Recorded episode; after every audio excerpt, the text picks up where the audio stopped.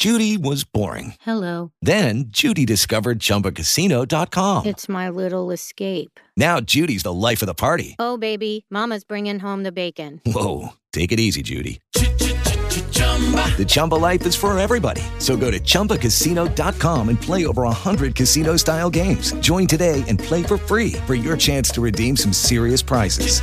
chumba ChumbaCasino.com. No purchase necessary. Void where prohibited by law. 18 plus terms and conditions apply. See website for details. Hey guys, it is Ryan. I'm not sure if you know this about me, but I'm a bit of a fun fanatic when I can. I like to work, but I like fun too. It's a thing. And now the truth is out there. I can tell you about my favorite place to have fun. Chumba Casino. They have hundreds of social casino style games to choose from with new games released each week. You can play for free anytime, anywhere and each day brings a new chance to collect daily bonuses. So join me in the fun. Sign up now at ChumbaCasino.com. No purchase necessary. Group. Void were prohibited by law. See terms and conditions. 18 plus. Las opiniones expresadas por Chayo Busquets están avaladas por su amplia experiencia como terapeuta familiar y en el previo análisis de los casos que aquí se presentan. Bienvenidos. Esto es Chayo contigo. Comenzamos.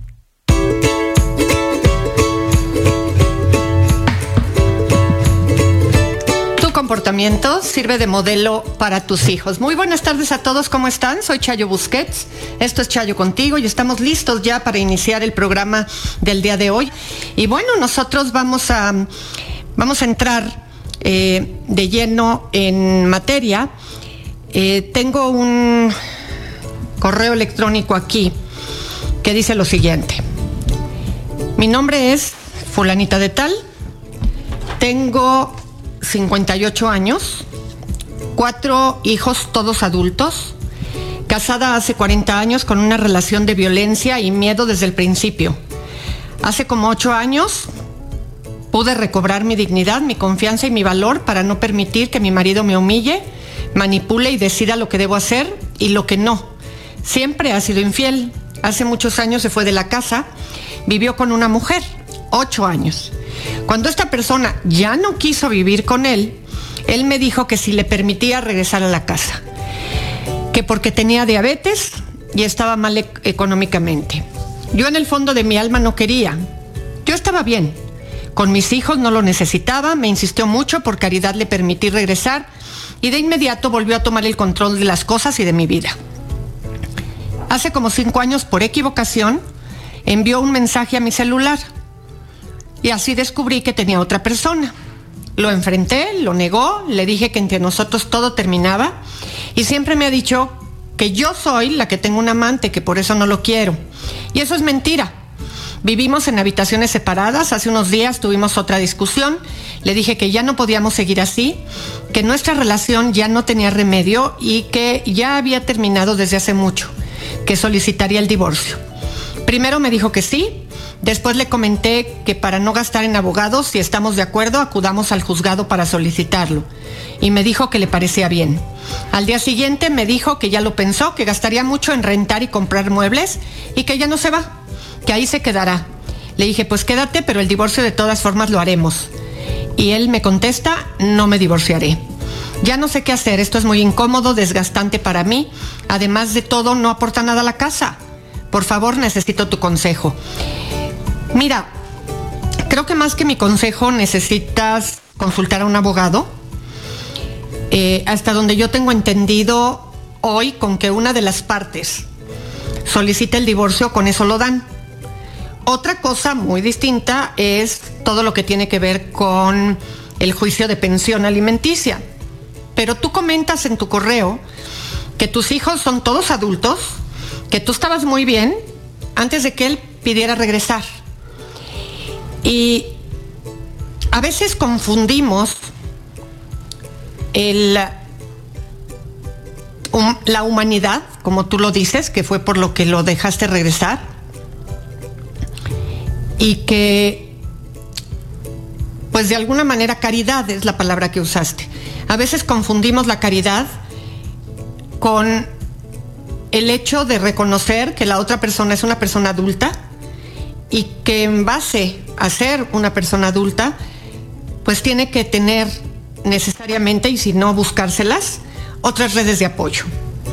Eh, creo que si tus hijos te apoyan y te respaldan, creo que tendrías que poder hablar con ellos, porque una cosa era recibirlo y tenerlo en otra habitación, y otra muy distinta, pedir el divorcio, porque ustedes, hasta donde entiendo, por lo que dices, ya no llevaban una vida marital. Y, y creo que muchas veces pensamos que una persona con la que ya estuvimos, que no ha cambiado, que estuvo en otra relación y que curiosamente la otra persona, pues ni por caridad ni por nada, no se quedó con él. No sé si la otra persona se quedó viviendo en la casa y lo corrió y pues finalmente él vino a pedirte, a rogarte y tú accediste. La verdad es que la diabetes no es, no es una enfermedad con la que no se pueda vivir llevando el orden apropiado con respecto a ella. Y mal económicamente, bueno, pues finalmente las personas se tienen que ir acomodando. Eh, y muchas veces cuando nos piden este apoyo, uno se confunde. Y la verdad es que cuando el comportamiento de la persona no es congruente con la solicitud de ayuda, pues la realidad es que él tendría que haber recurrido o a hermanos o a sus hijos adultos, en fin, para buscar alternativa. Eh, asesórate, pide el divorcio y busca la manera de generar el apoyo para que él salga de tu casa. Y a lo mejor, si tus hijos adultos, como dices que son, son los que podrían apoyar para que esto eh, se resuelva. Hola, buenas tardes. Yo me encuentro en una situación donde mi marido quiere controlarme, como el ejemplo que dabas eh, de la chica a la que su pareja le prohibía hablar con su amiga. Y por otra parte te comento, pues que la verdad es que sí le fui infiel, con tal de que no me controlara y me dejara. Y pues no resultó, porque aún sigue conmigo y pues yo sé que en buenos términos con la persona que le fui infiel, Solo que mi marido me quiere prohibir que ya no le hable y le deje de hablar totalmente. ¿Qué me aconseja? Porque aún mi marido y yo seguimos viviendo juntos, pero siempre que discutimos me reclama lo de esa persona. Y se ha vuelto más distante conmigo, ya no me demuestra cariño ni afecto y solo que se pasa el enojo de tres o cuatro días después, lo único que quiere y sin preguntar es tener relaciones sexuales. Yo sí lo quiero y aún siento atracción por él, al sentir su indiferencia me hace sentir mal. Así es que me gustaría que me dieras un consejo. Mira, primero creo que este querer resolver un problema en la relación de pareja a partir de una infidelidad, pues es una solución falsa ni provocaste que te dejara. Con mayor razón seguramente te ha de querer controlar porque ahora tiene perfectamente clara la explicación de que si te deja de controlar tú te vas a ir a meter con alguien más. Me parece que hay una diferencia muy grande entre no permitirle a la pareja que controle tus relaciones interpersonales a que la pareja de alguna manera no quiera que tú sigas teniendo contacto con una persona con la que le fuiste infiel. Son dos escenarios completamente distintos. Y creo que si tú lo que buscabas con esa infidelidad era terminar esa relación de pareja, pues hay que tener la honestidad, la, congruencia y la coherencia necesaria para pararse enfrente de la persona y decirle, yo quiero terminar la relación contigo. Y no andar buscando cómo darle pretextos para que él termine contigo, porque como ya te diste cuenta, no fue una razón para terminar contigo. Está enojado, sentido, resentido, cambió la forma de trato hacia ti, no en términos de no controlarte, pero sí en términos de manejarse frente al afecto em, que en una relación de pareja debe de haber.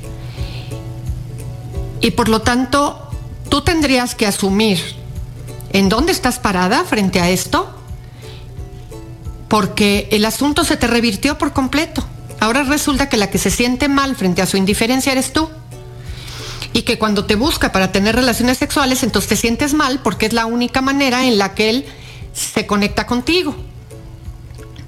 Uno tiene que tener la capacidad para poder separar enfrente de la pareja y poder decirle, lamento que te quiero mucho, lamento porque me sigue siendo atractivo, pero mientras tú me trates de la manera en la que me tratas, en esta relación yo ya no puedo seguir.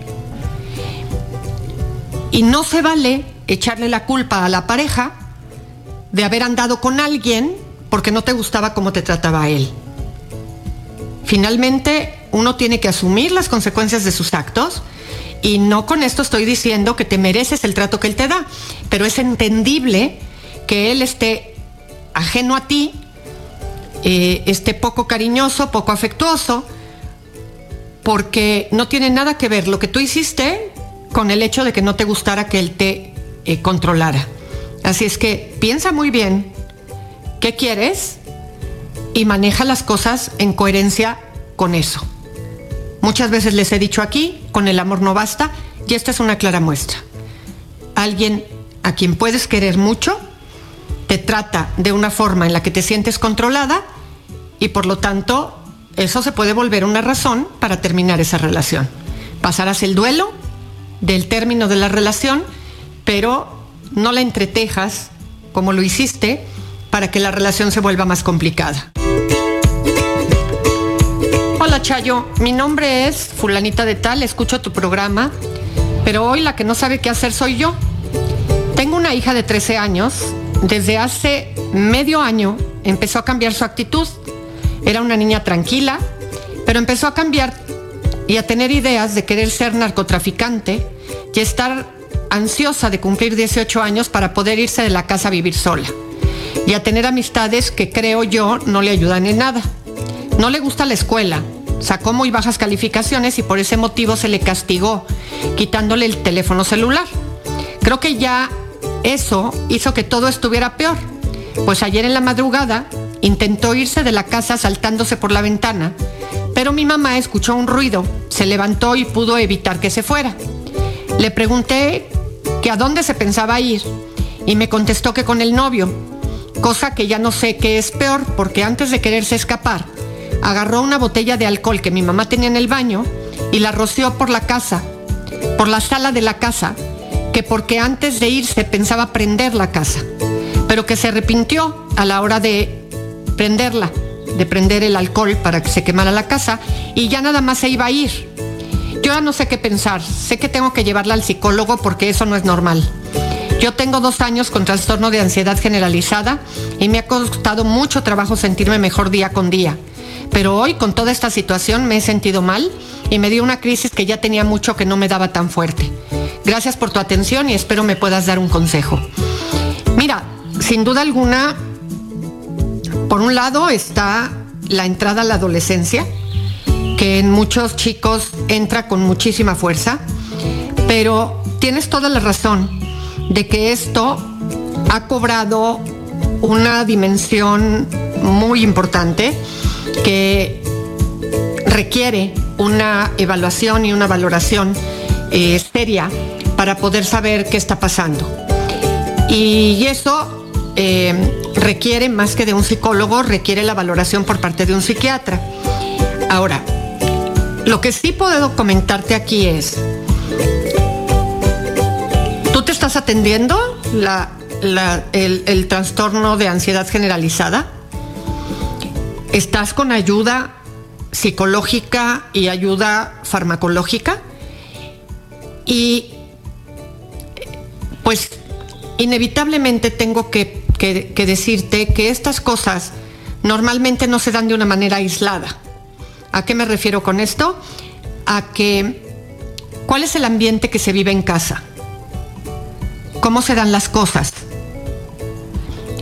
Tu crisis de ansiedad generalizada se ha dado frente a ella o ha cambiado tu interacción con ella, tu relación con ella, em, se le ha pedido o se le ha exigido en algún momento se le ha hecho sentir que ella tiene la culpa y que tiene que cooperar para que tu trastorno de ansiedad no se complique, porque muchas veces los papás con una intención pues adecuada, digamos, lo que generan es una complicación en donde le tienden a decir a los hijos, mira cómo estoy y cómo me siento y tú no eres capaz de tenerme consideraciones.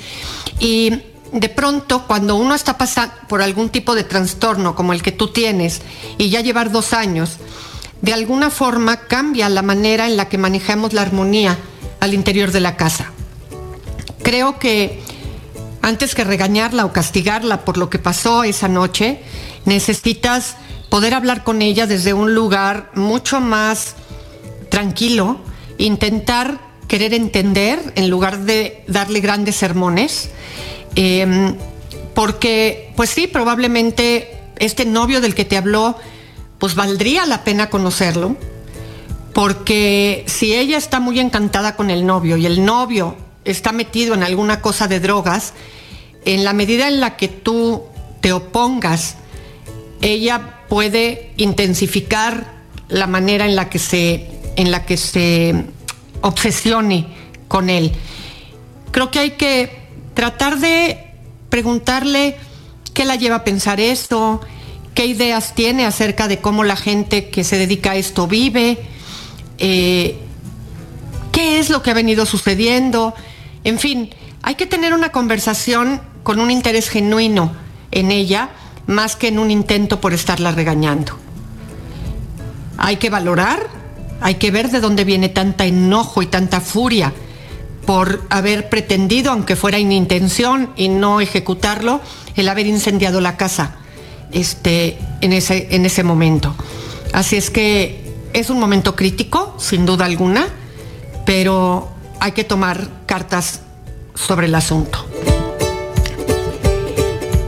Fíjense que tengo aquí un correo que dice, es un placer tener comunicación con usted y que me ayude. Encontré a mi hijo teniendo relaciones sexuales con su novia en mi casa. Ellos tienen 23 años. Sé que ya no es un adolescente, pero me dio mucho coraje. Me sentí decepcionada de que no respetara la casa y de que me fallara. Le dije, te quiero en mi recámara en un minuto. Estaba a punto de darle una bofetada, pero la verdad es que no lo hice. Lo primero que le dije fue, ¿qué te pasa? ¿Por lo menos usaste condón y anticonceptivos? Me respondió, perdón mamá, no, no usé. Yo le tengo confianza a fulanita de tal y usamos el ritmo. Le dije, no puede ser, siempre te aconsejé y le hablé a su novia y le dije, ¿qué pasa? ¿Quieres embarazarte? ¿Tener alguna infección? ¿Por qué no se cuidan? ¿Por qué no respetaron mi casa? ¿Te gustaría que te vieran tus papás? Se disculparon, me agradecieron que no actuara de otra manera, pero yo no puedo quitar de mi mente la imagen de ellos teniendo relaciones. Me da un coraje y pienso que todo lo que en un momento le expliqué no sirvió y justo lo que le pedí que no hiciera fue lo que hizo. No sé, me siento confundida y sola sin poder contarle a nadie porque no le dije a mi esposo, o sea, a su papá, porque me da pena y también porque mi hijo me lo pidió. Me ayudaría mucho su opinión. Bueno, de entrada, creo que el quedarte sola con esta información no te ayuda en nada. Me parece que, a menos que me dijeras, es que su papá es un hombre muy violento, este, la realidad es que no tenemos que esconderle a nuestras parejas las cosas, porque ambos son padres. Yo te preguntaría, ¿te gustaría que el que lo hubiera cachado fuera tu esposo y te escondieran esta información? Y estoy casi segura que no, porque por dolorosa, incómoda o decepcionante que la información te haya resultado, no te gustaría quedar al margen de algo tan importante en relación a tu hijo mí me parece que primero entiendo que la imagen que tienes en tu cabeza sea una imagen impresionante porque pues hay un lazo emocional importante con tu hijo y de pronto pues a nadie nos gusta estar viendo que alguien a quien queremos esté teniendo relaciones sexuales, porque por algo las relaciones sexuales son privadas. Pero me parece que es un momento para establecer reglas en tu casa que puedan de alguna manera permitir, primero, dejarle claro que si algo se deriva de lo que sucedió o del tener una vida sexual activa, él va a tener que asumir la responsabilidad. Segundo, que yo le daría información eh, clara, objetiva, de cómo el ritmo tiene una probabilidad de fallar en términos de un embarazo muy elevada. Por eso se utilizan otro tipo de métodos anticonceptivos, para aumentar las probabilidades de esto, de evitar el embarazo, cuando no se desea, por supuesto. Tercero, que él, si quiere llevar una vida de adulto, tiene que asumir los gastos que implicaría tener una relación sexual y pues que lo asuma completo. Que ustedes pueden tener sus propias ideas, que él ya es un chico adulto y que por lo tanto, pues si va a tener relaciones sexuales, que vaya y pague un hotel para tener la privacidad que debe de tener, que tú bajo ninguna circunstancia quieres que sus, eh, que la familia de ella tenga que vivir algo como lo que tú viviste en tu casa y que por lo tanto lo tienen que asumir. Y establecer normas que digan pues tu novia no puede estar en la casa si nosotros, tus papás, no estamos. Y el lugar donde tienes que ver a la novia es una de las áreas comunes de la casa, la sala, en fin, porque tienen que aprender a respetar el espacio. Y que sin duda alguna, el condón es indispensable porque es el único método para evitar la transmisión de enfermedades sexuales. Y esto es un tema de responsabilidad, no de confiar en la otra, en la otra persona, sino de seguridad y protección personal. Hola doctora, me da mucho gusto poder escribirte y felicitarte por tu programa. Yo lo escucho todos los días y quisiera que me dieras un consejo. Soy hombre, tengo 42 años, le fui infiel a mi mujer, me arrepiento con todo mi corazón. ¿Cómo puedo obtener el perdón de mi esposa? Por favor, ayúdame. Creo que una de las cosas que tenemos que tomar en consideración es que cuando hay una infidelidad, no podemos simplificar el tema de la infidelidad a solo el sentimiento de arrepentimiento y la petición del perdón. Cuando hay una infidelidad, hay un montón de cosas que revisar y hay que generar todo un plan de funcionamiento y de trabajo con la pareja para ver cómo se van dando los espacios necesarios para poder restablecerse de la infidelidad. Si se acuerdan, hace no mucho, revisamos toda una serie de ideas durante mucho tiempo, incluso yo pensaría que a lo mejor nos llevó hasta dos o tres meses la revisión de un libro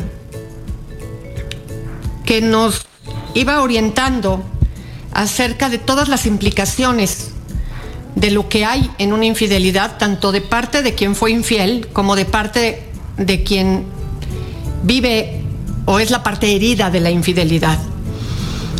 Y es una recuperación de largo plazo en donde tienen que estar involucradas ambas partes, si es que la parte herida decide que le va a dar una oportunidad a la relación, para ir teniendo reflexiones, ir teniendo conversaciones, irse manejando desde un lugar que le vaya dando el espacio a ambas partes, al interior de la relación, de una reflexión a conciencia. En muchas ocasiones yo les comento a las parejas que mm, es el equivalente a una cirugía. Y cuando tenemos una cirugía, pues también depende si nos operan la nariz, ¿verdad? O si tenemos una operación de corazón abierto. O sea, el impacto de aquel daño que se genera va a requerir mayor cuidado o menor cuidado, una recuperación de la herida y después una reagenda de cómo se tiene que dar la vida en pareja a partir de que se vivió la infidelidad y qué nuevos acuerdos se tienen que hacer, tanto a corto plazo, a mediano plazo como a largo plazo. No es un tema nada más de por favor me arrepiento, perdóname y sí te perdono. Y las personas normalmente acaban comentando, pues sí, sí perdoné la infidelidad, pero no puedo evitarlo. O sea, surge el tema con mucha frecuencia, eh, nos enojamos y lo echo en cara o me lo echan en cara. Y es que a veces pretendemos que la infidelidad sea reducida de una manera muy simplista. Así es que tienes que dar espacio para que tu pareja logre entender lo que pasó, lo que pasó, subsanarlo y pues decida, decida si quiere dar oportunidad o si eso es algo que para esa persona marca el rompimiento de la relación. Y tú también tienes que pasar de este arrepentimiento importante, inmediato, a todo un análisis de qué te llevó a presentar o a tener esta relación de infidelidad, qué características tuvo, en dónde estás parado frente a eso, qué sucedió, qué pasaba en tu vida en el momento en el que cometes la infidelidad. Así es que yo les sugiero, no tengo a la mano aquí el dato, pero háganse del libro de Después de la infidelidad, para que puedan revisarlo, reflexionar y que les sirva de guía. En las redes sociales se encuentran el dato, porque mm, lo estuve manejando mucho tiempo y estuve recomendando el libro mucho tiempo para que pudieran apoyarse las parejas que han vivido esto de una manera apropiada. Em, tengo aquí ya el dato de el libro que les comentaba con el caso anterior de la infidelidad. El libro se llama Después de la infidelidad y es de la doctora Janice Abrams Spring. Em, es un libro que es de mucha utilidad. Yo con frecuencia en el consultorio se los recomiendo a las parejas que han vivido una situación de infidelidad para que lo comenten, lo reflexionen juntos. Hay partes del libro dedicadas a que o sirven de guía para la reflexión de la persona infiel y otras que sirven de guía para la persona que cometió, o que más bien, que le cometieron la infidelidad. Y porque trae muchas recomendaciones, muchas preguntas, así es que a veces uno no sabe ni por dónde empezar cuando está involucrado en una situación de estas.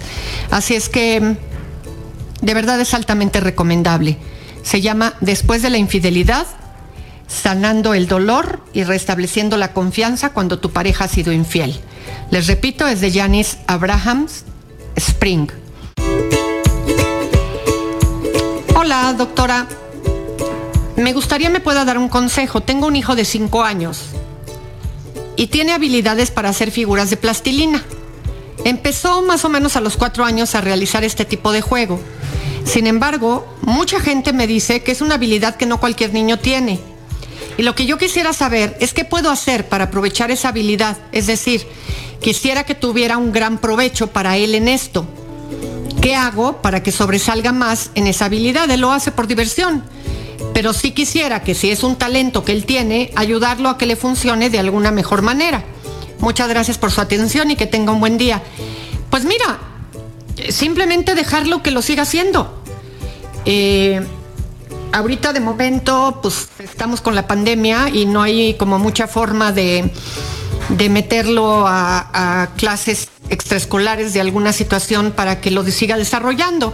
Pero con que no se lo impidas, con que él lo siga disfrutando y siga haciéndolo, él solito con el tiempo lo va a ir eh, mejorando, lo va a ir transformando e incluso probablemente en la medida en la que esa habilidad eh, siga desarrollándose de forma natural y espontánea, él va a lograr irlo pasando después a lo mejor a otro tipo de materiales para hacer manualidades.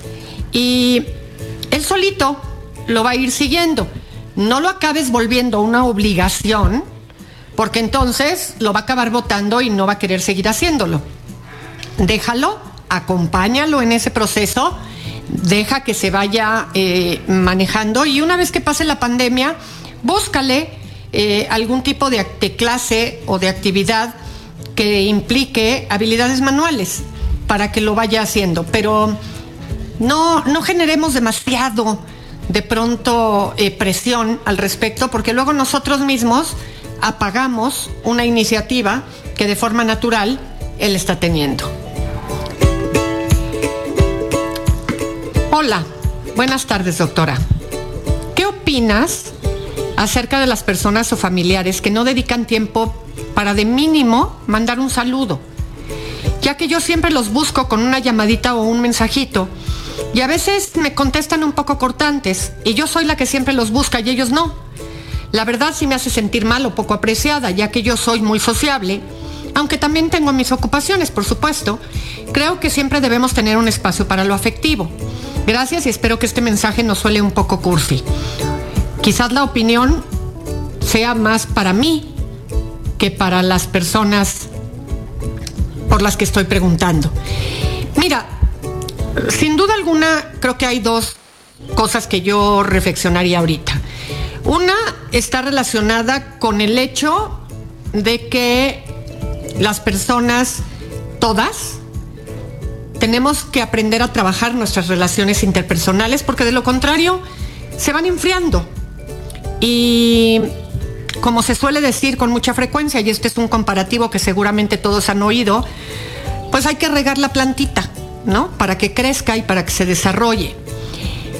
Sin embargo, por el otro lado, también pensaría que a veces existen personas que tienen una alta demanda de afecto. Y como tú dices, bueno, yo soy muy sociable, me dices, está bien, no tiene nada de particular. Eh, ser sociable es correcto, no es un defecto. El problema es que en muchas ocasiones, y usando el ejemplo de la plantita, es como si le echáramos demasiada agua, pues la planta se ahoga. O sea, hay que buscar un equilibrio. Y quizás está siendo alguien que exageras en la manera en la que buscas o demandas afecto por parte de las personas que te rodean. Y de pronto esas respuestas un poco más cortantes tengan que ver con que hay que buscar un equilibrio entre lo que las personas, eh, las diferentes personas con las que te relacionas eh, requieren, porque hay personas a las que les basta poco contacto para con eso estar a gusto, y hay personas que requieren mucho contacto para eso estar a gusto. Yo quizás lo que te comentaría es, ten cuidado con poner en esa situación, en el hecho de que no te respondan o no lo hagan con la misma intensidad con la que lo haces tú, poner ahí tu autoestima o tu necesidad de ser reconocida por los demás. Porque de pronto cuando ahí es donde está nuestra fuente de aprecio personal, pues nos acabamos equivocando y acabamos dejando demasiado en manos de los demás la valía que nosotros como personas tenemos. Entonces, cuídate de eso y cuídate también de que cuando haya, perdónenme, una respuesta, ay, perdón, los estornudos no avisan, cuando haya una respuesta por parte de los otros que sí te contestan como te gustaría, caigas en la reclamación, porque entonces las personas empiezan a responder menos si van a ser señaladas por no hacerlo cuantas veces tú lo estás requiriendo. Bueno, pues prácticamente estamos hacia el final del programa del día de hoy. Soy Chayo Busquets, esto fue Chayo contigo. Abre tu corazón, dona tus órganos. Recuerda que todos los tuyos también podrían necesitarlo. Audio Centro.